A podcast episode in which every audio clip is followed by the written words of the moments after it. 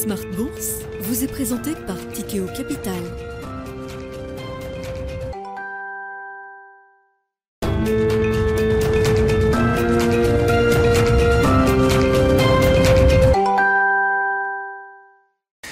C'est reparti pour Smart Bourse, votre double dose quotidienne de marché en direct sur Bismart. Chaque jour à la mi-journée, 12h30, 13h. Et en fin d'après-midi, la grande édition pendant une heure à partir de 17h en direct, rediffusée à 20h sur Bismart TV.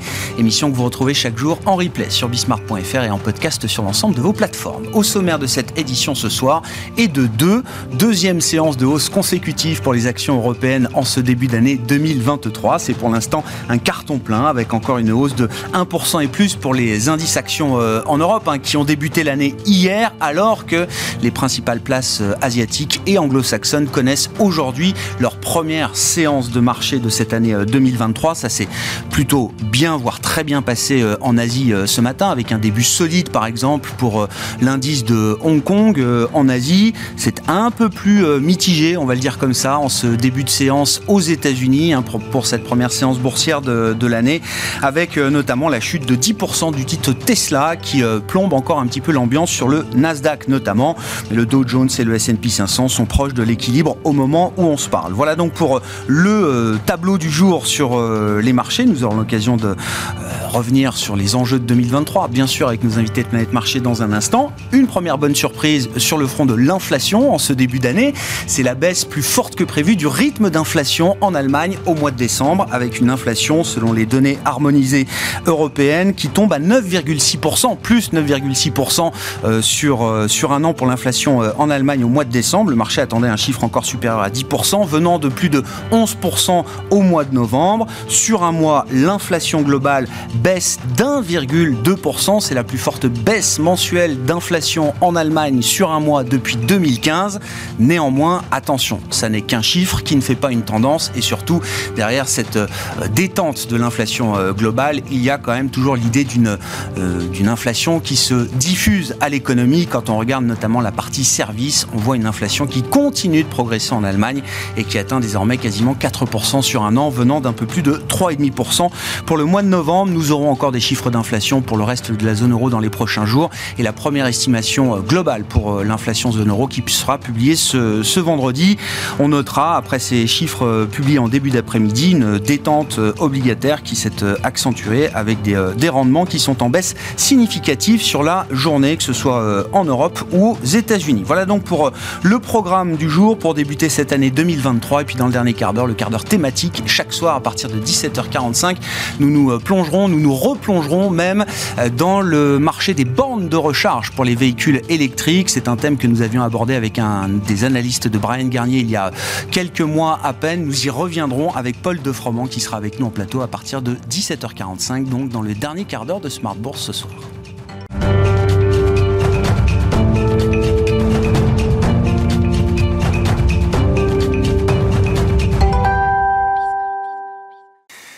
Trois invités avec nous chaque soir pour décrypter les mouvements de la planète marché. Sandra Serva est avec nous, directeur adjoint de la gestion sous mandat de Ports en Part. Bonsoir Sandra. Bonsoir. Merci beaucoup d'être là. Merci à Nathalie Pelleras de nous accompagner également. Bonsoir Nathalie. Bonsoir, directeur général de Four Points IM et Eric Venet avec nous également en plateau. Bonsoir Eric. Bonsoir Eric. Ravi de vous retrouver. Vous êtes directeur général et directeur de la gestion de Montbleu Finance votre euh, état d'esprit de début d'année, euh, Sandra, je me tourne euh, vers vous. Alors, effectivement, il y a toujours l'effet marketing calendaire, on remet les compteurs à zéro.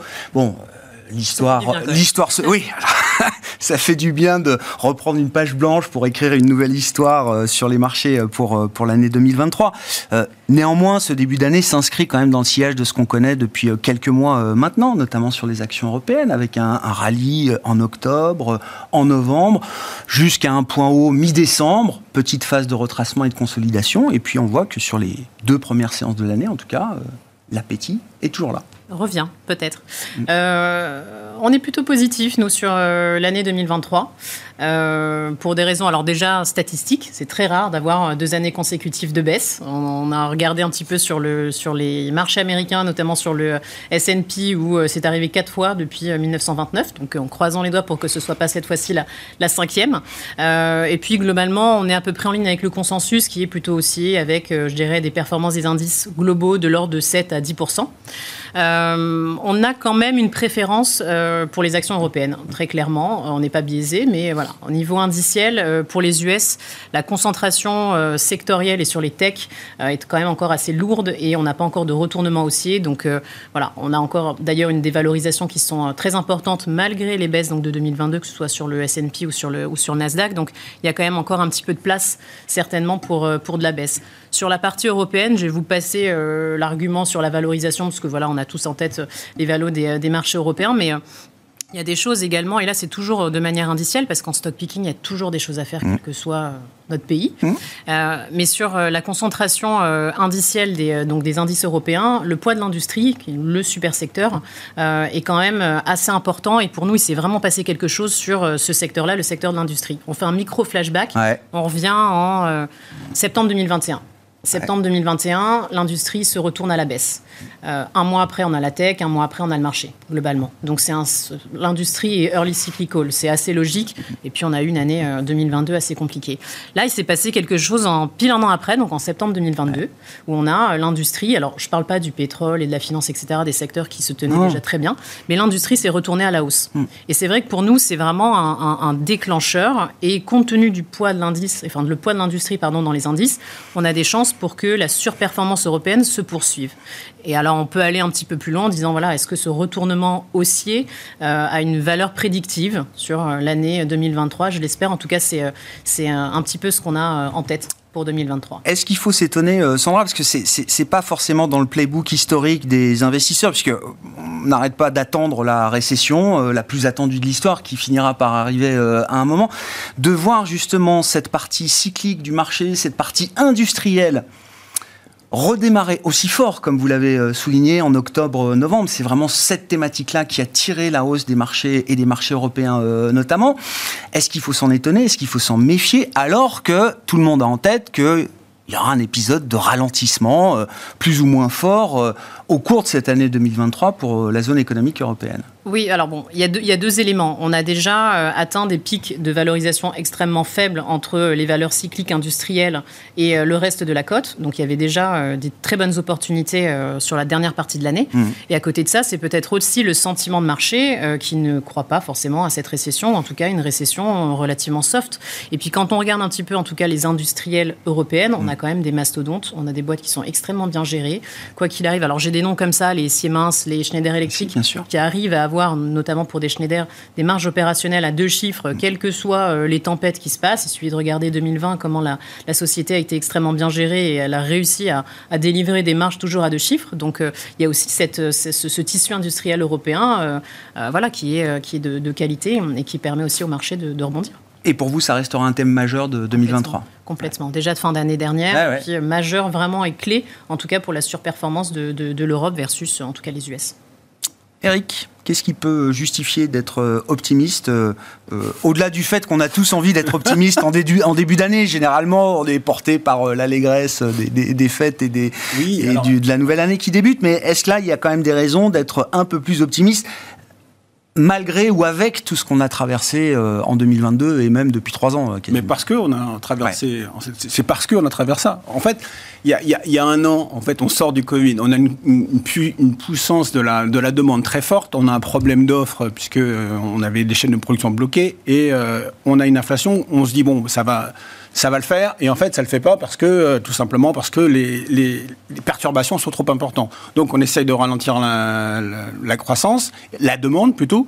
Et euh, la seule chose, c'est de remonter les taux d'intérêt très très vite. Alors, je me souviens d'avoir dit, bah, il faut que ça soit très très vite pour qu'on mmh. euh, on ait mal une fois et puis, et puis on retrouver l'équilibre. Donc, on est à ce stade-là. C'est-à-dire que maintenant, il faut qu'on trouve l'équilibre le nouveau taux d'équilibre, d'intérêt d'équilibre. Et on, ne l'a toujours pas. Enfin, on, sait où, on en est à peu près, mais on n'est pas encore bien certain. Donc, on a fait un, pas de, géant. On est en train de stabiliser par rapport au taux espérer. Et ça dépend de la croissance, évidemment, et ça dépend des anticipations des agents. Donc pour l'instant, ça roule. Je veux dire qu'en fait, euh, on a un ralentissement, mais on n'a pas un effondrement. Enfin, parce qu'on veut, on voulait simplement que, arrêter cette surchauffe des anticipations. Donc ça calme l'inflation. Donc au fur et à mesure que l'inflation ou les anticipations d'inflation vont baisser, bah, le marché va reprendre confiance. Au fur et à mesure qu'il y aura des petits relents, eh bien, les banquiers centraux en taperont un peu sur Attendez, vous vous calmez, jusqu'à temps ce qu'on trouve sur un, niveau d'équilibre. Une fois qu'on l'aura trouvé, on, aura le, scénario globalement idéal. Mm. Ça, c'est ce qui nous attend depuis mars. Le gros problème, moi, ce qui, qui me dérange aujourd'hui, c'est la Chine. Et là, alors c'est autre chose, en fait. C'est la seule chose qui peut perturber cette vision, cette grille de lecture. Ce qui vous dérange dans la Chine plus que d'habitude. Hein. On, est, on a toujours des, des, facile de trouver des risques venant de Chine. Hein, mais... Non, non, bah, tout simplement parce que euh, la Chine, euh, on, est, on passe de, euh, de confinement de 0 à 1. À 1 voilà. Et sans, sans passer ah bah. par une, période transitoire. Et ça, ça, va simplement attiser encore plus les, les, problématiques. C'est-à-dire qu'on va avoir des, des, des problèmes d'offres dans, des secteurs qu'on ne peut pas maîtriser au fur et à mesure des, euh, de la propagation de, la crise sanitaire. Première chose. Et deuxième chose, on, est incapable aujourd'hui de, d'anticiper quelle sera la, la, consommation des Chinois, quelle sera le, la nouvelle anticipation des consommateurs et mmh. des producteurs chinois. C'est ça le, problématique. Et ça joue quand même. Dans quelle mesure Pékin va pouvoir restaurer la confiance du consommateur euh, chinois après tout ce qu'il a traversé entre euh, les euh, confinements pendant trois ans et la chute du marché immobilier? Donc ça vient rajouter alors que pour l'instant on était bien isolé avec la Chine. Il faut craindre une, de, nouvelles perturbations dans les chaînes de valeur comme on l'a vécu pendant la période pandémique, au pire en 2020 et pendant les, les, trimestres qui ont, qui ont suivi Ou est-ce qu'on peut imaginer quand même que les entreprises, les industries euh, notamment se sont organisées en conséquence? Enfin, euh, mars 2020, c'est à, la, fois loin et encore très frais dans les esprits. C'est-à-dire qu'on a eu le temps de s'adapter quand même depuis, mmh. j'imagine. On, rajoute juste un peu plus d'incertitude, en fait, euh, du côté de l'offre aussi. Et avec un point d'interrogation sur, sur, la demande. Donc, ça, ça crée un peu plus de perturbations. Mmh. Mais si on met, à part ça, je reste positif avec la même grille de lecture. À moi, ce qui m'importe, c'est que ça, la grille de lecture reste identique. C'est-à-dire que à chaque fois qu'on anticipe que c'est le, point haut de l'inflation, que l'inflation va redescendre, si vraiment on, est un peu trop optimiste, boum, on a un coup de bâton des banquiers centraux jusqu'à temps qu'on on ait le fameux taux d'intérêt et surtout d'inflation à partir du moment où on se sera stabilisé. Et ça, on ne l'a pas encore la BCE euh, notamment euh, a l'air de chercher ce taux euh, encore beaucoup plus que la Réserve fédérale américaine. Oui, parce que c'est un peu plus compliqué pour l'Europe, hein, puisqu'en plus on a un problème énergétique que n'ont pas forcément les, Américains, et puis la guerre Ukraine-Russe est quand même à nos portes, et, en, en, énergie c'est un peu plus compliqué quand même. Si on s'était dit que le prix du gaz avait, chuté comme, comme on vient de le voir, voilà. Donc il y a toutes ces incertitudes-là, ce qui fait que c'est plus compliqué d'obtenir le taux neutre au final, au final euh, en Europe. Bon, on verra. Hein, les prochaines réunions seront euh, fin, fin janvier, début février pour la Fed, le 2 février pour la Banque Centrale Européenne. La Fed passera peut-être à 25. La BCE, elle, Christine Lagarde a envoyé un message très clair en disant que ce serait 50 euh, au moins deux fois. Hmm. Bah, oui, oui, oui, oui, elle l'a dit. voire elle dit. possiblement pour un troisième meeting. Il fallait refroidir un peu les anticipations. Hein, parce que fin d'année, on était un peu plus bullish sur le. dès que les conditions de marché se détendent, ça. Il faut calmer. C'est impératif. Ouais, c'est un jeu de stop and go qui va être euh, intéressant à suivre euh, en ce début d'année 2023. Nathalie, Nathalie Pelleras, vos commentaires de début d'année et puis les, les éléments peut-être de, réflexion, d'analyse là qui guident euh, l'élaboration des, des, stratégies d'investissement qu'on a pour 2023. Sachant, je, le, je le, dis d'un mot, enfin, c'est assez nouveau, mais l'objectif maintenant des gérants d'actifs, ça va être de battre l'inflation ce qui n'était pas le sujet pendant 10 ans. Enfin, euh, maintenant, euh, même si l'inflation va sans doute rebaisser, tout le monde l'attend, il y aura toujours un peu plus d'inflation que ce qu'on a connu il y a 10 ans. Donc il va falloir quand même euh, essayer de battre l'inflation avec des rendements sur des, marchés monétaires qui sont déjà de solides références, on va dire. Bah, il va falloir revenir en fait à, des fondamentaux qu'on avait un peu oubliés sur les marchés depuis plus de 10 ans.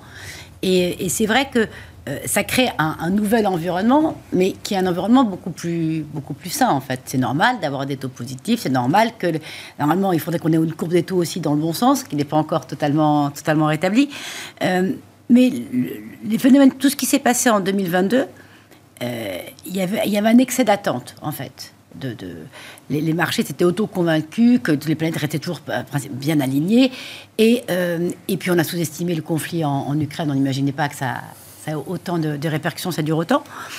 Euh, et je pense que grâce quand même à la bonne communication et au ton dur, compris les banques centrales, que ce soit euh, d'abord Powell euh, euh, à, l'automne, mm. puis Madame Lagarde, ils ont vraiment réussi à, à redriver les marchés pour dire que leur lutte, c'était l'inflation, quels que soient les impacts qui est derrière, alors que les marchés avaient eu tendance en 2022, et ça de façon très très malsaine, à, vouloir applaudir les mauvaises nouvelles. Dès qu'un marché applaudit des mauvaises nouvelles, à dire que ah, ah y a, y a, c'est, on, anticipe de voir une récession, super, la, Fed va rebaisser ses taux. Et alors que là, on est revenu un, petit peu, je dans une logique euh, normale. C'est-à-dire qu'on part en début d'année avec, euh, euh, avec, en ayant anticipé quels sont les aléas qui pourraient venir perturber, où sont les facteurs négatifs, mm. combien de temps est-ce qu'ils peuvent durer. Donc en fait, il y, a, un, un potentiel de bonne surprise, proportionnellement aussi peut-être important pour 2023 que le potentiel de mauvaise surprise était important en 2022. Euh, après avoir pêché un petit peu par excès, euh, les marchés, sont toujours comme ça. Regardez les, les, détentes qu'on a depuis le début de l'année. Euh, tout, s'enflamme très vite. Typiquement, on parlait des météos tout à l'heure en volontaire, le fait qu'il fasse plus doux, que euh, les stocks de gaz soient à un niveau euh, record, en fait, 10 points au-dessus de ce qu'elles ont été historiquement. On se dit, OK, ben si en fait il fait pas trop froid, et vu le niveau de stock, a priori, les pressions inflationnistes qu'on a eues, les matières premières énergétiques sur 2022, ça va être l'inverse sur 2023. C'est-à-dire que ça va peut-être presque aider l'Europe après l'avoir euh, euh, pénalisé. Exactement. Mm. Euh, la Chine, de toutes les manières, la Chine, c'était, ça reste un, gros facteur d'incertitude. Pourquoi? Parce que c'est le, gros driver de croissance mondiale depuis des années et que c'est la première année de première année sur lesquelles, en fait, ça va plus être un, ralentisseur en fait de, croissance. Mais l'effet, l'effet chinois était déjà négatif en fait en, 2022. Mm. Et, et ça reste encore une fois quelque chose qui a un gros aléa, mais qui est intégré par le marché. Il reste par contre derrière euh, l'anticipation, comment les entreprises vont s'en sortir dans ce marché-là. Ce que disait Sandra tout à l'heure, c'est vrai, c'est-à-dire qu'on est vraiment en début d'année, comme chaque, chaque début d'année, on, attend une croissance des marchés de 7 à 10% qui va être l'espérance de croissance des résultats. Euh, euh, mais la vraie différence, c'est que c'est pour ça que je suis assez d'accord sur l'année sur le, le, secteur industriel, parce qu'il a mangé son pain blanc et surtout, il n'est absolument pas dépendant de la politique monétaire. Qu'est-ce qui a fait qu'on a eu beaucoup les techs qui ont été attaqués puisque, Pourquoi? Puisqu'en fait, tout tension sur les taux, alors que les valeurs industrielles, en plus européennes, bah, globalement, ce pas les plus chères. Donc, ce pas celles qui sont les plus sensibles à la politique monétaire. On anticipe déjà aussi, quelque part, un, point de récession. C'est exact et tout le monde sait qu'il va y avoir la récession. La question, c'est quand est-ce que ça va être un mmh. Et donc, dans les, prévisions de, résultats aussi, tout ça, ça dégré. Donc, euh, à part des surprises géopolitiques, bien sûr quelque chose qui, serait, qui s'aggraverait, elles sont qui traînent encore plus euh, avec la, avec la Russie, donc qui sont quand même des éléments, des, des, gros aléas, ou bien le fait qu'au final, les politiques monétaires n'aient pas été assez dures et que l'inflation n'arrive pas à être contenue parce que les chiffres de l'emploi euh, aux US bah, restent encore bons, trop bons. et là, qui pourrait redonner un, un, terrain assez, assez volatile sur les marchés. Sinon, là, on, est quand même sur une, logique euh, ce qui est privilégié, c'est là où, encore une fois, on peut avoir de la visibilité. D'accord. Et donc, vous dites, euh, comme c'est pas une mauvaise idée d'avoir euh, euh, un peu de surpondération sur la thématique industrielle, malgré, encore une fois, le, ralentissement économique qui va arriver. Parce que la contrepartie de la désinflation qu'on va voir en, en 2023, c'est aussi qu'on va se prendre euh, en plein le choc monétaire qui a été engagé en 2022. Ça, ça va être un sacré vent contraire. Et euh, on marche un peu en terrain inconnu. Hein. Qu'est-ce que ça fait d'avoir des taux à 3,5 ou 4% en zone euro euh, Bon, on avance step by step. 50 BP par 50 BP pour l'instant. Hein. C'est pour ça que ça dépend de... Dans l'industrie, en fait, il y a aussi différents types d'industrie. Les, valeurs qui existent, il ne faut pas oublier non plus qu'une grosse partie de l'industrie européenne et de l'industrie mondiale mais, va bénéficier de ces plans pour la transition énergétique environnementale et que les premiers bénéficiaires de ça, donc ça, ce sont des, des mieux que d'un soutien monétaire, parce qu'en en fait, c'est des plans d'investissement, on vient leur financer leur investissement pour, euh, pour leur, leur chiffre d'affaires et leur rentabilité future. Mm. Et, donc, il y a une visibilité énorme sur ce segment-là. Euh, bien sûr, il y a un côté conjoncturel cyclique, mais la trame de fond sur les gros mastodontes de l'industrie, notamment européenne, il y a quand même un boulevard. Ça ne veut pas dire qu'il n'y aura pas de volatilité, mais que la crainte sur est-ce que les marges pourraient être maintenues, est-ce que il n'y en a pas. Il n'y en a pas. Il n'y a pas cette crainte-là. Parce qu'il y, aura ces soutiens de, de, plan. Les secteurs aussi défensifs, au sens propre et, figuré, là aussi peuvent continuer à tirer un peu leur épingle du jeu. Pourquoi? Parce que, dessus, un, il n'y a pas de, dépendance industrielle ou de la pure consommation. Euh, et il se traite sur des niveaux de valorisation mmh. assez, assez cohérents, assez moyens. Il n'y a pas de prime par rapport à, au passé. Alors bien, il n'y a pas non plus de décote. Mais ces, ces segments-là, qui quand on a peu de visibilité, c'est ceux qui, d'ailleurs, c'est ceux qui se sont bien, bien comportés en, en, en 2022.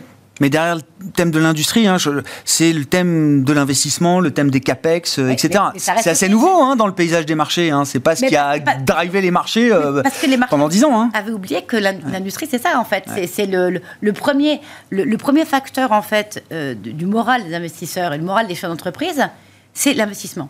En fait, dès que vous voyez qu'une boîte arrête d'investir, c'est les prémices, c'est là en fait qu'on mmh. sait que derrière il va y avoir plusieurs mois, voire plusieurs années, parce qu'ils anticipent bien. Et là, les, CAPEX euh, sont là, et puis elles, sont quand même, elles ont quand même profité de ces années pour bien se restructurer capitalistiquement. Et donc, on n'est pas sur les, mêmes, euh, les mêmes dérives qu'on a pu connaître au début des années 2000. Hmm. En fait. Oui, oui, oui c'est euh, pas c'est pas 2007, c'est pas la situation pré-récession de 2007 où on était dans une euphorie généralisée, du M&A partout, des investissements dans tous les sens. Non, là, chaque euro de cash est géré euh, avec grande discipline, grande prudence, au moins depuis trois ans, j'imagine. Alors après, après, il y, a aussi une fragilité qui, reste quand même sur, sur, les marchés, qui est que justement par rapport à ce que vous disiez, on n'a pas encore vu, et tant mieux, de, de, catastrophes euh, sur euh, de l'immobilier, sur des hedges, sur des choses comme ça, sur lesquelles, par rapport à une crise de liquidité, qui pourrait, et parce que ça aussi, je pense que la, la gestion du risque a été bonne. La, la, vraie difficulté qu'on va voir en 2023, c'est le couple rendement-risque, en fait, qu'on va tous avoir en gestion. C'est-à-dire que le, ce qui s'est passé sur la, fin d'année dans le marché obligataire, euh, où vous pouviez avoir, en fait, euh, sans aller chercher vraiment du risque, euh, avec des signatures investment grade, mmh. avec des durations courtes, un an, deux ans, vous aviez en rendement embarqué à peu près la même chose que sur des durations de, de, 3 à 5 ans avec, euh, avec du yield. Et donc là, en fait, le, le couple rendement était en, en faveur de, de, peu de risques. En fait, mm. moins vous prenez risques, presque plus vous pouvez avoir des C'est ça l'ajustement qu'on va, auquel on va devoir faire face. Et ça, il va y avoir une grosse volatilité tant que les marchés s'ajusteront justement au fur et à mesure des, des, nouvelles. Ça va être ça, je pense, notre, notre challenge. Sandra, vos commentaires, bien sûr quel type de corrélation il faut attendre entre les, grands marchés actions et, obligations? On a une corrélation euh, très positive en 2022, hein, qui justement a été très délétère pour toutes les gestions équilibrées, 60-40, 70-30, enfin, ou 50-50, etc. Euh, est-ce qu'on va retrouver une corrélation euh, négative, c'est-à-dire qu'avec des rendements qui montent, le prix des obligations baisse, bien sûr. Est-ce qu'en face de ça, on peut avoir des mouvements de hausse des marchés actions et vice-versa? Est-ce que c'est ce type de corrélation qu'on a envie de revoir se mettre en place euh, pendant cette année? Alors, je ferai juste un, micro, micro pédalage sur la partie industrielle, parce qu'effectivement, je suis euh, complètement d'accord avec ça, mais on ne fait pas forcément un portefeuille qu'avec de l'industrie. Non C'est juste un, tout petit, un petit rappel euh, des deux secteurs aussi qui ont extrêmement bien poussé, et donc le pétrole sur lequel il n'y a pas de sujet, je pense que tout le monde, tout le monde est d'accord. C'est toujours, oui. Bah, c'est encore un boulevard. On, reste embarqué, quoi. il y a encore du vent dans les voiles. Je vais pas regarder le cours aujourd'hui, mais c'est une boîte qui est extrêmement bien gérée euh, qui a mis à profit euh, justement les profits exceptionnels pour se désendetter, entre autres. Enfin, voilà, il y a une pression inflationniste a priori sur le pétrole avec euh, la Chine, qu'elle s'ouvre bien, pas bien, largement ou pas. On va avoir certainement de toute façon mm. des répercussions sur le prix du pétrole. Donc là, là-dessus, il n'y a pas de, a pas de sujet. Sur les bancaires aussi, les bancaires et les financières. Donc assurance, bon, c'est une fois c'est l'assurance, une fois c'est la banque, mais bon, globalement, elles sont, elles sont, enfin, le secteur est porté par euh, l'augmentation des taux d'intérêt et les politiques monétaires restrictives. Et les très très très grands gagnants ou gagnantes sont les banques et euh, les banques périphériques. On en parlait euh, tout à l'heure avec les banques, les banques espagnoles. J'ai en tête deux calls cette année qui ont été plutôt profitables, que ce soit Bank of Ireland, donc comme son nom l'indique, celle-ci est en Irlande, et qui doit faire 20 ou 30% peut-être 40 40, c'est pas très grave, de performance en year-to-date, et une Kesha Bank, pareil, qui a des, des, performances year-to-date qui sont insolentes. c'est des banques qui ont eu tout juste toute l'année. Mais là encore, euh, bah, début euh, je bah. reviens à ma réflexion de tout à l'heure. Se dire au début d'une récession euh, dont on ne connaît pas encore la durée, la profondeur, ah se dire qu'il faut investir dans les matières premières, énergétiques, le secteur financier ou l'industrie, c'est une récession. Donc tant qu'on n'a pas forcément toutes les réponses, pragmatiques. Quels sont les signaux que le marché nous envoie Pour l'instant, il veut payer de la banque, il veut payer de la banque périphérique. Début d'année, alors c'est des banques qui sont extrêmement concentrées, qui font que du retail. D'ailleurs, si on regarde la perte du secteur bancaire en zone euro, il se tient bien mieux par rapport aux US qui sont plus BFI. Donc on a euh, des, des, earnings aux, US qui sont extrêmement euh, déficitaires. En Europe, ça se tient bien parce qu'on a aussi beaucoup, énormément de banques. C'est euh, très diffus comme, comme secteur et très spécialisé. Et donc Bank of Ireland et, et Keisha font essentiellement du retail. Et là, on voit la puissance des taux, la puissance des hausses de taux d'intérêt sur les PNL de ces banques-là. Elles étaient très concentrées géographiquement, donc guerre en Ukraine euh, s'est passée euh, comme une lettre à la poste. Elles ont euh, surperformé à la baisse et puis elles ont capté quasiment toute la hausse. Donc quand on va chercher de la duration, alors moi j'ai mes lunettes equity, hein, je suis team equity, je suis pas team, team oui, oui, oui, mais c'est vrai que voilà, on va aller jouer la duration comme ça en allant sur sur ces banques là.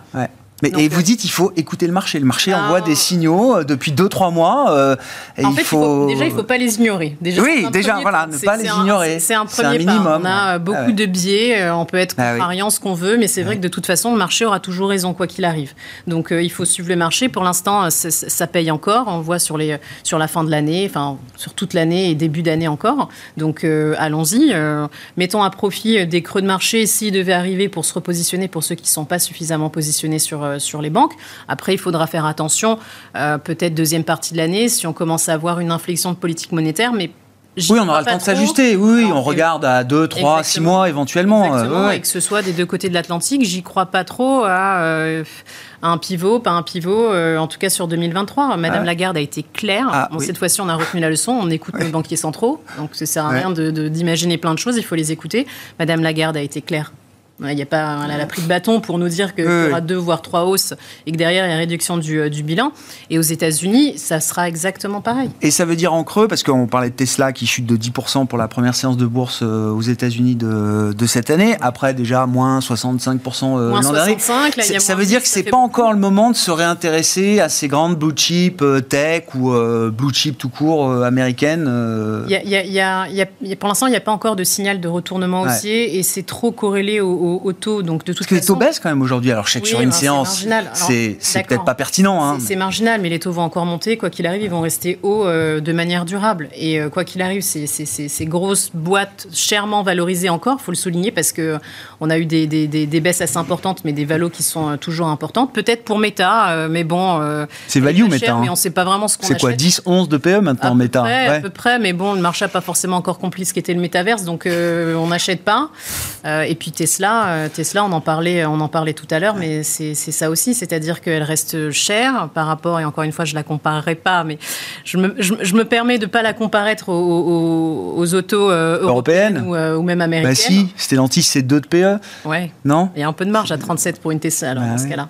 Mais c'est beaucoup de problèmes opérationnels également. Donc des rabais, des problèmes de pricing en Chine, Enco. Donc c'est pas que Musk qui est à l'origine de la baisse de Tesla. Donc être contrariant, c'est une chose ça améliore rien, mais il y a quand même une réalité fondamentale pour un groupe comme ah, Tesla euh, aujourd'hui qui, qui, justifie encore ces, ces sanctions. Donc c'est un peu trop tôt d'aller se repositionner sur, euh, sur la tech US. Euh, il y aura certainement mieux à faire. Enfin, moi, je suis plutôt partant d'aller ah sauter dans un train en marche plutôt que rester sur ah le quai et d'attendre. Non, mais c'est intéressant parce que ça commence à construire une vraie tendance quand même au fil des mois de voir cette surperformance des thèmes cycliques industriels. Exactement. Encore une fois, euh, Eric, se dire qu'il faut avoir de l'énergie, des banques, euh, de l'industrie euh, au démarrage d'une récession dont on ne sait rien encore. mais en fait, je pense que la problématique vient du mot récession. En fait, on, a voulu juste refroidir l'économie et on persiste à dire qu'il y a une récession. C'est n'est pas une récession cyclique. en Europe, on n'était pas en surchauffe. Hein. C'est pour ça que le, terme de refroidissement pour l'économie bah, européenne, il est un peu. Les taux, oui, mais l'économie américaine est au-delà de sa tendance en Europe. Euh, oui, mais c'est la seule arme qu'on a. La seule arme qu'on a pour lutter contre l'inflation. C'est un peu rustique. Donc, euh, mais euh, oui, même si elle marche pas très très bien. Enfin bon. Oui, oui ah bah, si, le marteau, ça marche au bout d'un moment. Hein. Oui, bah, forcément, forcément. Donc moi, je pense que c'est plutôt euh, refroidir les ah ouais, je Voilà. Et c'est pour ça que, et du coup, ça m'amène à dire, je, moi, je suis je suis incapable de savoir euh, dans, quoi il faut investir. Je pense que c'est trop tôt. Il faut attendre la normalisation de, de ce phénomène-là macro qui est très important. Et d'ailleurs, tous les trimestres, on a le droit à une mise à jour avec les résultats des entreprises. Mmh. Et euh, j'ai pas vu un, un secteur qui s'échappe, bon, à, part euh, le luxe, le luxe et puis euh, l'énergie. Bon, d'accord. Le reste, c'est de la micro, c'est-à-dire comment les chefs d'entreprise se sortent de euh, ce problématique qui est quand même énorme. Donc, je sais pas si les industries font mieux que les services, j'en sais rien. En tout cas, c'est vraiment entreprise par entreprise plutôt qu'en secteur. Donc, la réponse, moi, j'ai un peu de tout, et puis j'ai une poche importante pour faire du picking. et par contre, je, je suis j'écoute ce que le marché veut me dire en fait. Ah j'ai pas de certitude. Donc euh, je suis surpris qu'on ait 3-4% euh, de hausse en début d'année. Euh, je continue de m'alléger pour attendre que le marché en... parce que il y, a, rien de plus. Ce qui va se passer, c'est que en fin en fin enfin en fin de mois, on va on, va voir les résultats d'entreprise et là vous aurez boum des moins 10 et puis des et tant qu'on n'aura pas, pour moi, euh, normalisé l'économie. Et elle n'est pas normalisée. Donc on ne peut pas raisonner. Euh, donc on est même, encore même entre en les effets d'inertie du Covid, euh, le choc monétaire qui n'est pas encore à plein effet dans l'économie. Ouais, ouais, ah, ah, vous ah, je suis pas je ne consulte pas assez de chefs d'entreprise, mais il me semble que la priorité, plutôt que l'investissement, c'est de conserver son chiffre d'affaires, essayer de, de, de, répondre à, un carnet de commandes. De servir les clients. Et Michelin nous dit il y a deux mois, on devait virer, enfin, virer, mmh. on devait faire partir 1200 personnes dans les équipes de production. C'était le plan de départ qui était prévu. Et maintenant, On coupe en deux. Mmh. on va en faire partir que 600 parce que euh, il faut qu'on produise. On a des carnets de commandes, on a des clients à servir. Mmh. C'est pour ça qu'on ne peut pas valoriser. Euh, voilà, faut, attendre que ça se stabilise. Et alors, si je, si on est aussi, parce que vous êtes tous optimistes euh, finalement, bah non, mais si, c'est quand même assez risqué comme discussion. c'est quand même assez risqué.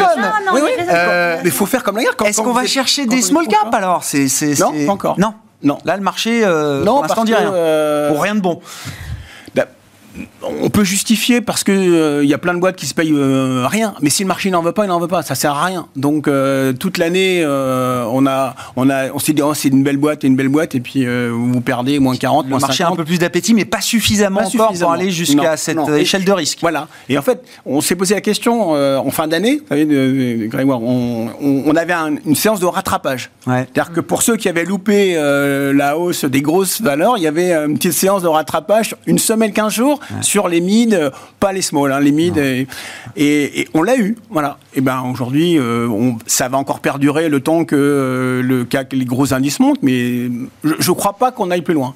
Enfin, ça se justifiera pas. Parce qu'il n'y a pas la liquidité. Pas, à ce stade de l'année, c'est pas l'année du, du grand rattrapage des small et mid cap euh, qui sont toujours à terre. Parce que personne autour des tables euh, a un scénario clair. Je je sais pas. On se dit que la récession c'est pas si grave, euh, qu'on est dans une phase où euh, on investit, il va falloir produire, etc. Tout ça, c'est quand même des bonnes cases pour pour ce, cette classe bah, d'actifs, pour ce segment de marché déjà pas domestique en plus, moins exposé aux mouvements géopolitiques internationaux, etc.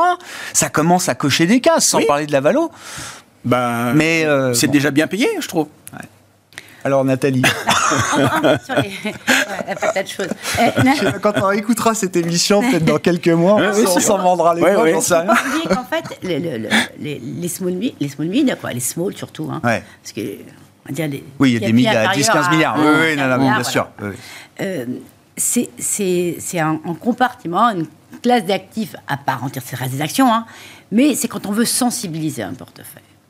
Et donc, est-ce qu'on est aujourd'hui dans une phase où on a envie de sensibiliser Ça ne veut pas dire qu'il n'y a pas des bonnes opérations à faire sur des mythes, comme il peut y avoir des très bonnes aussi sur des valeurs de croissance. On ne peut pas avoir un bêta trop fort là aujourd'hui. En fait, ça, dépend de, votre. Euh, encore une fois, cette gestion de couple rendement-risque ah, avoir. Mmh. Par exemple, si vous avez le panorama qu'on faisait tout à l'heure en comparaison 2023 par rapport à 2022, comme dit, on a l'impression que. Euh, en, tout cas, on commence l'année en voyant, en voyant le verre à moitié vide, donc peut-être qu'au final, il sera à moitié plein. on n'est pas en train de dire qu'il va se remplir. Hein. Euh, les, les, small mid, quand vous, je vous vois en début d'année 2022, euh, euh, c'était une classe sur laquelle on était, on était investi, même en multigestion en fait. et quand on a commencé à voir le fait que ça commençait un petit peu à sentir mauvais, mais sans avoir aucune notion de combien de temps ça pourrait durer, on a eu après la même logique sur nos positions sur du high yield euh, que sur des small mid. C'est en général assez, assez lié. Hein. Et euh, alors on peut dire, ben non, on est déjà à moins 10.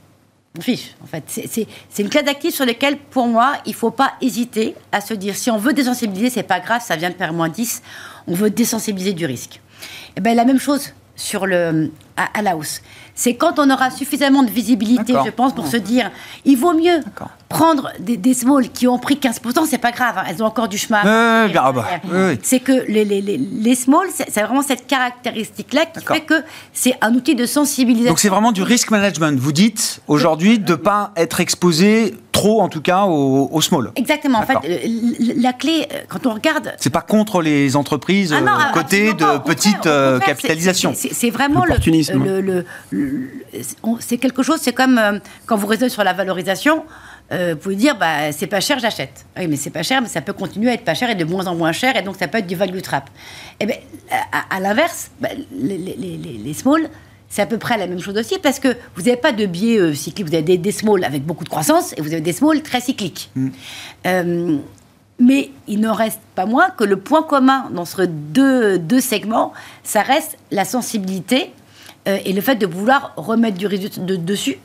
Et pour que le flux revienne sur les small, pour que les small repartent, il faut du flux acheteur. Et pour que le flux revienne, il faudra euh, être un, petit peu patient. Et, la clé reste encore une fois la diversification. Moi, je vois pour nos portefeuilles, la composition, euh, elle n'a pas été foncièrement euh, modifiée entre octobre 2021 et comment débuter l'année. parce que la diversification, pour moi, reste, reste clé en, en 2020, tant qu'on n'a pas la visibilité. Et, et, pour remettre du risque eh bien, il, faut, euh, il faudra qu'on en ait plus. Mmh.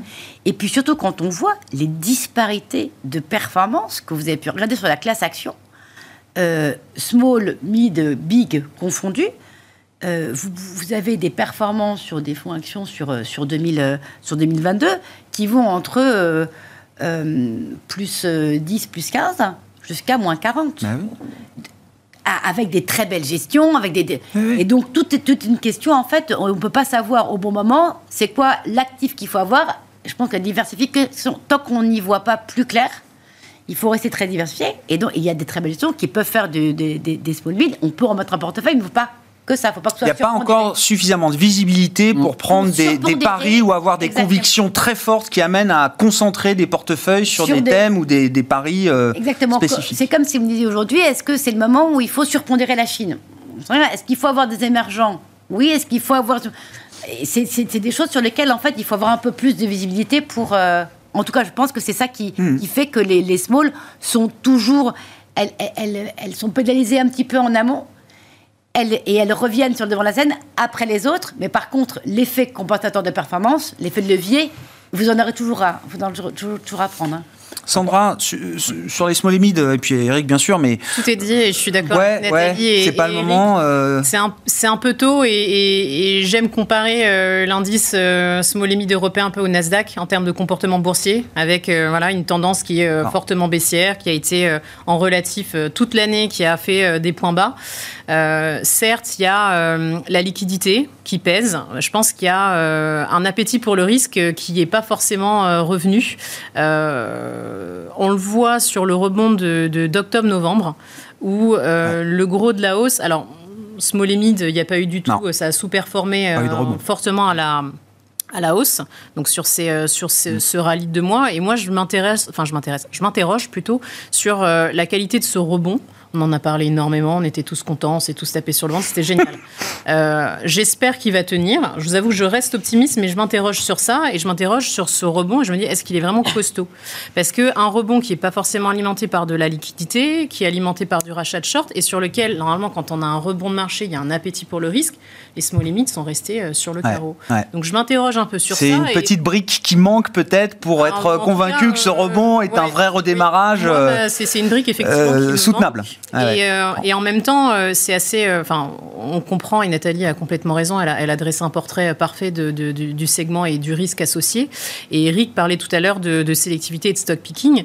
Et il y a quand même des choses à faire dans le secteur. Ah, mais attends, la classe d'actifs est valorisée comme si c'était la grande dépression économique. Complètement. Je veux dire. Complètement. Mais il y a C'est la fin du monde qu'on a pricé sur ces... Que ce soit sur les larges ou même sur les small. on a des boîtes comme Doenco, par exemple, une société autrichienne qui est spécialisée dans euh, la, la, restauration événementielle, donc euh, justement tout ce qui va être euh, les salons, etc., qui prend 20% year to date, qui a des croissances de top line et de bottom line à pratiquement deux chiffres, qui a une croissance du marché, un boulevard devant elle avec 8% sur les cinq prochaines années. On a plus récemment rentré SES Imagota, qui est une société qui fait l'étiquetage électronique. Donc on passe de la fameuse étiquette papier dans les supermarchés à, à l'étiquetage électronique. Il y a eu un énorme contrat avec. C'est chez Walmart, hein, c'est ça, qui vont exercer leur savoir-faire euh, pleinement. Effectivement, en plus avec l'inflation, les prix ont beaucoup changé. Les prix bougent. Euh, exactement. Facile de les faire bouger sur les, sur les Donc il y a quand même pas mal de choses à faire. Maintenant, euh, all in all, je n'irai pas forcément. Mais là, c'est pour dans 3-5 ans. C'est ça qu'on construit peut-être, enfin les stock pickers, les, les, les gestionnaires d'actifs spécialisés commence à, à, construire. construire maintenant pour 3-5 ans Ben euh, ouais. Ah ben j'aimerais bien que ce soit rentable un peu plus rapidement que 3-5 ans. on espère. 3-5 ans c'est loin. non, non, mais euh, je veux dire, je pense que ce sera peut-être sur une deuxième partie de l'année si euh, effectivement on a bah, beaucoup de. Enfin, en mm. tout cas, un début de réponse à nos questions, parce qu'on en a énormément. Il y a plus de questions que de réponses aujourd'hui. Et à partir du moment où l'investisseur aura un peu plus confiance mm. dans la reprise économique, qu'on aura une stabilité peut-être dans les politiques monétaires aussi ou des data macro on aura un appétit pour le risque qui reviendra. Et effectivement, là, il faudra savoir payer massivement, même si euh, les small ont pris 10, 15, 20%, il faudra euh, se jeter d'entrée en marche mmh. euh, pour éviter justement de rester sur le carreau. Y aller maintenant, c'est le risque que ce soit encore d'aide monnaie, à minima. Ou on a le momentum contre nous, là, pour l'instant. Voilà. Vaut mieux avoir le vent dans le dos. Ça peut aller vite en fait, hein. Hum parce que une semaine à 1% par jour, vous êtes géant, vous n'êtes pas forcément investi. si vous voulez vous rattraper, bah, il faut aller sur, sous forme de les blague. Très, belles. non, non, mais sous forme de blague, en, deux séances, on a fait mieux que le livret A déjà cette année. Hein. Oui, oui. Donc, euh, ça peut. Euh, d'autant, d'autant que euh, le premier trimestre a toujours été relativement bon pour, normalement, pour. pour les small Pour les small. Donc. Moi, je pense que ça dépend des, des, 15, des 15 premiers jours des marchés. C'est-à-dire qu'on sent si la croissance l'appétit pour le risque est un peu plus durable ou c'est juste parce que, bon, on est le 2-3 janvier, et, mais ça, ça peut le faire. C'est ça que. On a toujours, ça marche, ça marche, ça, l'idée qu'on a envie de racheter en début d'année, ce qui a le plus baissé. Euh, bon, déjà, Tesla, c'est le contre-exemple. Hein. Il ne faut pas racheter Tesla, en tout cas sur la première séance de bourse de l'année, mais euh, il y a toujours l'idée qu'on on a envie, on est tenté de racheter ce qui a le plus baissé l'année euh, passée. Non? Ça, je sais pas. En tout cas, ça a marché. Là, c'est parce que vous me dites. Hein, il faut continuer avec. Ah, moi, je trouve ça très dangereux d'être. Ouais, contrariant, mais. Ouais. Après, voilà, on a eu beaucoup de, de de, sirènes qui sont venues nous chanter à l'oreille euh, toute l'année dernière. Je pense qu'on a encore les, stigmates euh, dans les portefeuilles. Et euh, j'ai plutôt. Après, c'est notre façon de faire et notre stratégie de gestion. On va être plus momentum que contrariant, même s'il ne faut pas l'être de manière généralisée. Ça peut s'appliquer à des titres, à des secteurs, etc. Mais. Je trouve qu'il y a encore pas mal d'incertitudes et euh, je, préfère être pragmatique, n'ayant pas toutes les réponses et suivre des momentum et suivre le marché plutôt que euh, prendre, voilà, ramasser des couteaux qui tombent. Mmh. Tesla, elle nous a tranché. Et devoir attendre longtemps. Et devoir attendre longtemps. Je suis un peu impatiente a priori. Eric? Bah, Je sais pas, mais le, seul type qui fait 20% depuis le début de l'année, c'est Atos. Hein. Bah. Ouais. Donc, euh, le faut, faut, une pas situation spéciale, Atos. Ouais. Ouais, ouais, ouais. Oui, bah, Forestia, euh, euh, vous êtes à quoi À 14 euh, Ça a perdu, tout, tout, toutes les semaines, ça perdait. Donc, il n'y a, pas de règle, en fait. Ça, je crois que ça dépend de l'appétit du marché.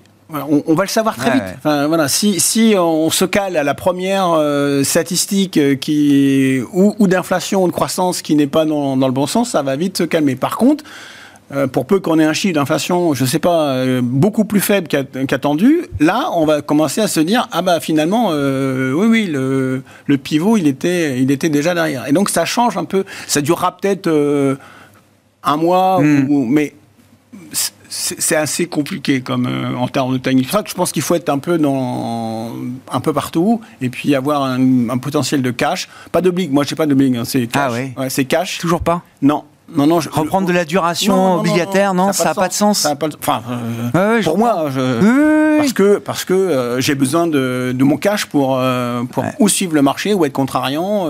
Parce que, parce qu'en en, deux jours, euh, j'ai fait un an de rendement obligataire. Hein, voilà.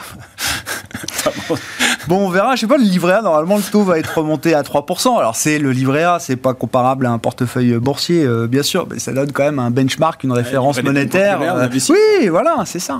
Et je voyais, encore une fois, hein, le T-bills américain un an, échéance novembre 2023, 4,75% de rendement pour un investisseur en dollars ça couvrira même peut-être en partie l'inflation en fin d'année, 475% de rendement. Tout dépend ce que fait le dollar. Euh, oui, non, mais pour euh, quelqu'un ah, en dollars, oui, oui. Laissons les effets de change de côté, on va pas parler effectivement, mais bon, l'euro était reparti assez fort à la hausse là aussi, hein, depuis euh, quelques mois maintenant, depuis qu'on était passé sous la parité bah, à la fin de l'été ou au début de l'automne. Merci à vous trois. Merci d'avoir été les invités de Planète Marché euh, ce soir. Sandra Serva, en euh, qui était avec nous, directeur adjoint de la gestion euh, sous mandat de en Nathalie Pelleras, directeur général de Fort.cm et Eric Venet, directeur général et directeur de la gestion de Montbleu Finance.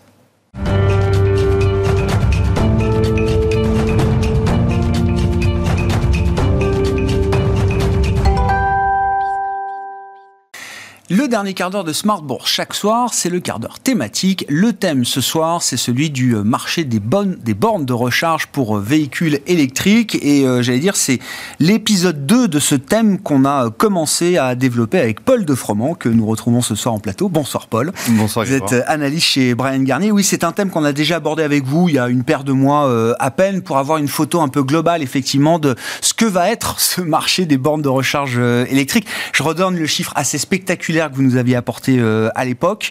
On estime environ 100 euh, millions de véhicules électriques en 2030 euh, en Europe, 70 à 100 millions, j'ai repris les chiffres que vous citiez, et il faudra passer de 400 000 bornes aujourd'hui à 34 millions en 2030 et 65 millions en 2035. En tout cas, c'est les projections qu'on peut faire pour montrer un peu l'ampleur que doit prendre ce marché des bornes de recharge électriques. Une fois qu'on a dit ça, le, le focus du jour, Paul, c'est celui des bornes de recharge rapides tout à fait. Là aussi, avec un autre chiffre euh, spectaculaire, et je vais vous laisser nous, nous, expliquer, euh, les bandes de recharge rapide, il n'y en a pas, ou quasiment pas. C'est euh, à peine 5% du marché aujourd'hui. Et pourtant, c'est peut-être là où il y aura le plus de valeur à exploiter pour les opérateurs et les investisseurs. Alors aujourd'hui, aujourd'hui c'est pas 5%. Aujourd'hui c'est même moins que ça. c'est vrai que dans les prévisions qu'on fait, 34 millions en 2030, tout type de bornes confondues. Euh, vous avez tout à fait raison. Euh, et on estime que l'ordre de grandeur, ce sera 95% pour de la charge lente, 5% pour la charge rapide. Maintenant, ça ne veut pas du tout dire que la charge rapide n'est pas un marché dynamique ou important. Est-ce qu'il aura plus de valeur que la charge lente? C'est difficile à dire. Euh, en tout cas, ce qu'on sait, c'est que le besoin est très important et le marché n'est pas encore tout à fait défini. Hmm. C'est-à-dire qu'aujourd'hui, voilà, beaucoup de gens pensaient encore il y a peu de temps que ce ne serait euh, que des autoroutes. Et finalement, on se rend compte qu'on en a aussi besoin en ville, euh, en milieu urbain, périurbain, parce que vous avez des sociétés de taxi, parce que vous avez euh, des sociétés de livraison qui ont besoin de, de charge rapide. Donc la charge rapide aujourd'hui, c'est au-dessus de 22 kW, mais aujourd'hui, on parle même d'ultra rapide, c'est charger son véhicule en à peu près moins de 20 minutes. Là où la charge lente, pour donner un ordre d'idée, c'est plusieurs heures. Donc ça c'est ça, c'est un point important. Et aujourd'hui, on ne sait pas. Alors vous donniez le chiffre de 400 000 euh, bornes, c'était en 2021. Euh, donc charge lente et charge rapide. Euh, aujourd'hui, on n'a pas encore les chiffres. On pense qu'on est à un peu plus d'un million. D'accord. et juste pour donner un ordre d'idée, on pense, encore une fois, ce sont des estimations, qu'on aurait à peu près 20 000 points de charge rapide en Europe. Donc on, Sur un million de bornes. Voilà. Donc c'est un marché euh, qui, s'il suit nos prédictions, devrait croître euh, d'à peu près 75% par an. Euh, en, nombre, de points de charge ah d'ici 2030. Ah c'est un marché qui cherche ses frontières d'une certaine manière. Vous, le disiez, au départ, c'était fait pour les trajets longue distance, donc les relais autoroutiers. Et puis, effectivement, ça va se diffuser sans doute en dehors des simples aires d'autoroute ou stations de, recharge sur, euh, sur autoroute. Euh, en ville, vous le disiez, et même peut-être dans les milieux périurbains, il y aura une utilité à avoir des bornes de recharge rapide, voire ultra rapide. Tout à fait. Alors, euh, aujourd'hui, on parle de plus en plus d'ultra rapide, parce qu'en fait, vous avez une avancée technologique, donc je ne vais pas vous... Ultra rapide, pour vous, c'est moins de 20 minutes oui, enfin, c'est au-delà de, c'est à partir de 150 kW. C'est vraiment la, la, puissance, des servis qui compte. Et, aujourd'hui, euh, voilà, il y a encore deux semaines, euh, EVBox a sorti une borne à 400 kW. Euh, donc voilà, et, on se rapproche. Euh, je pense qu'on verra, alors peut-être pas en 2023, mais en tout cas d'ici 2024, je pense, des bornes à 600 ou 800 kW. Donc on va vraiment vers de l'hyperpuissance.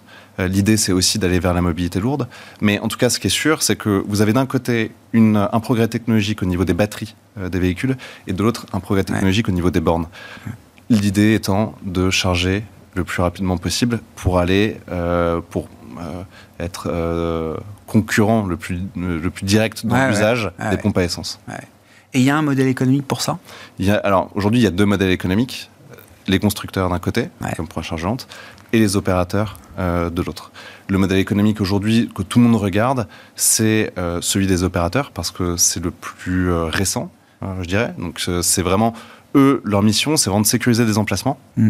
et ensuite de s'occuper vraiment de l'installation, de tout l'investissement et ils se rémunèrent ensuite à la charge qui est une marge en fait sur les prix d'électricité. Mm. Donc l'emplacement est clé et la bataille aujourd'hui se joue sur les emplacements. Et ce qu'on ne sait pas, c'est euh, est-ce que euh, les autoroutes auront les taux d'utilisation plus importants que euh, ce qu'on verra en milieu urbain, urbain et c'est pas évident ou périurbain. Les opérateurs spécialisés là sur ces sur ces bornes de recharge ultra rapides, cette hyperpuissance comme vous dites, ils, comment ils tâtonnent entre guillemets? Ben Ils attaquent, je dirais, tout type d'emplacement. Alors après, vous avez des sociétés comme Fastned qui, elles, sont euh, essentiellement sur les autoroutes, d'autres comme Electra.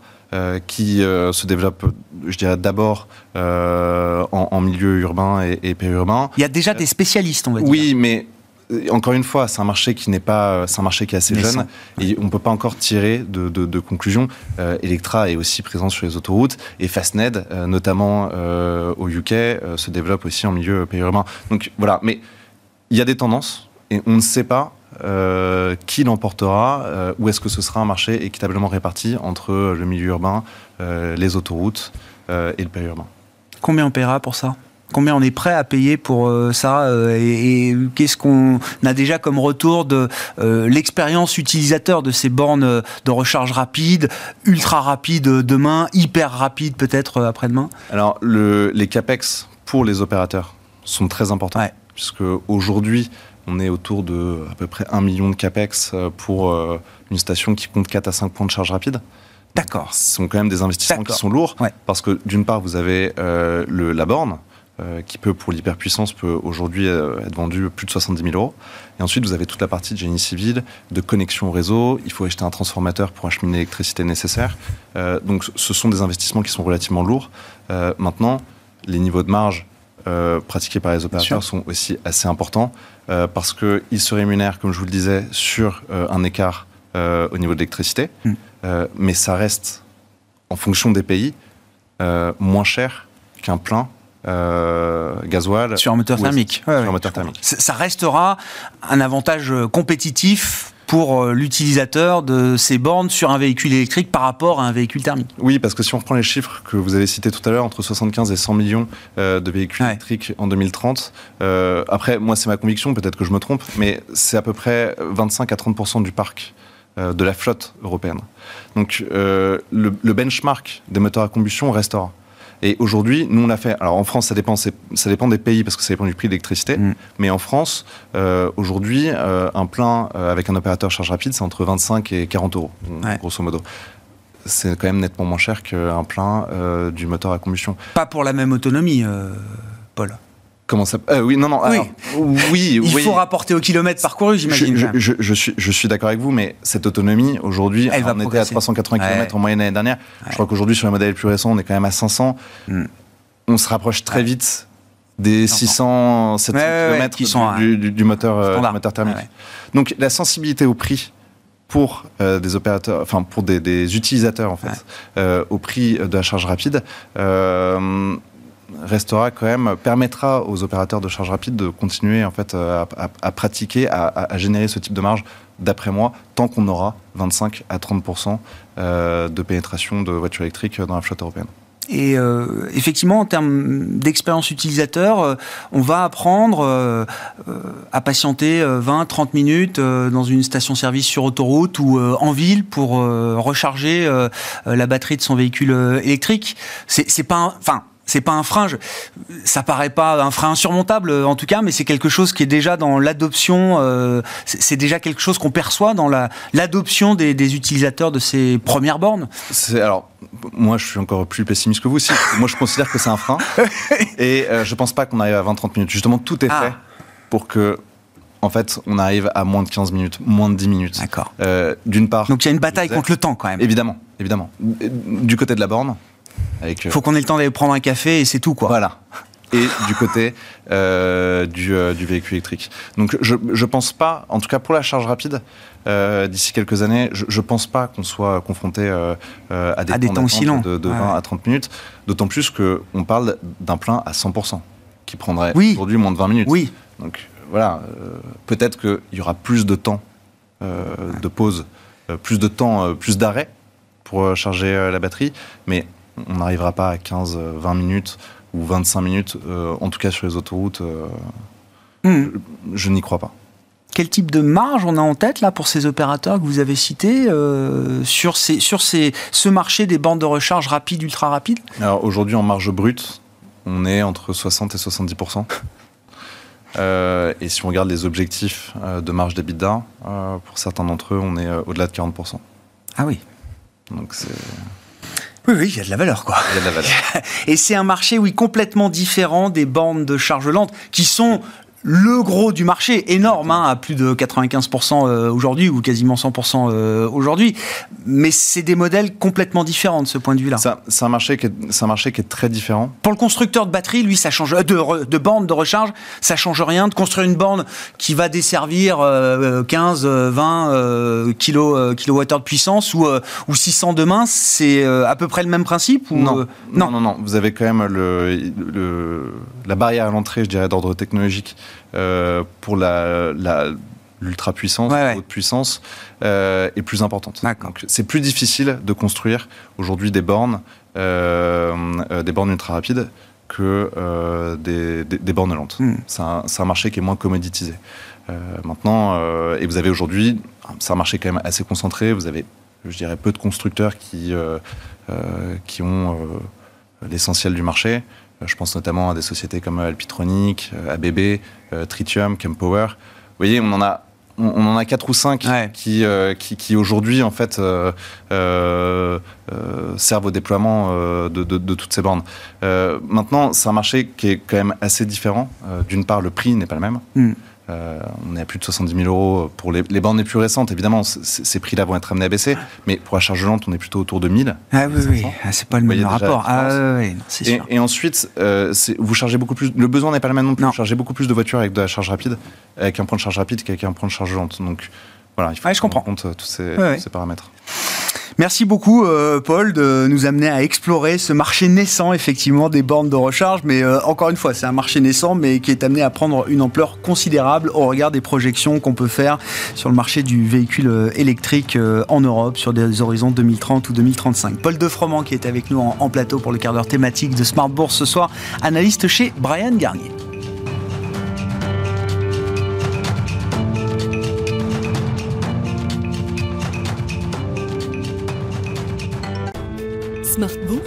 Vous a été présenté par Tikeo Capital.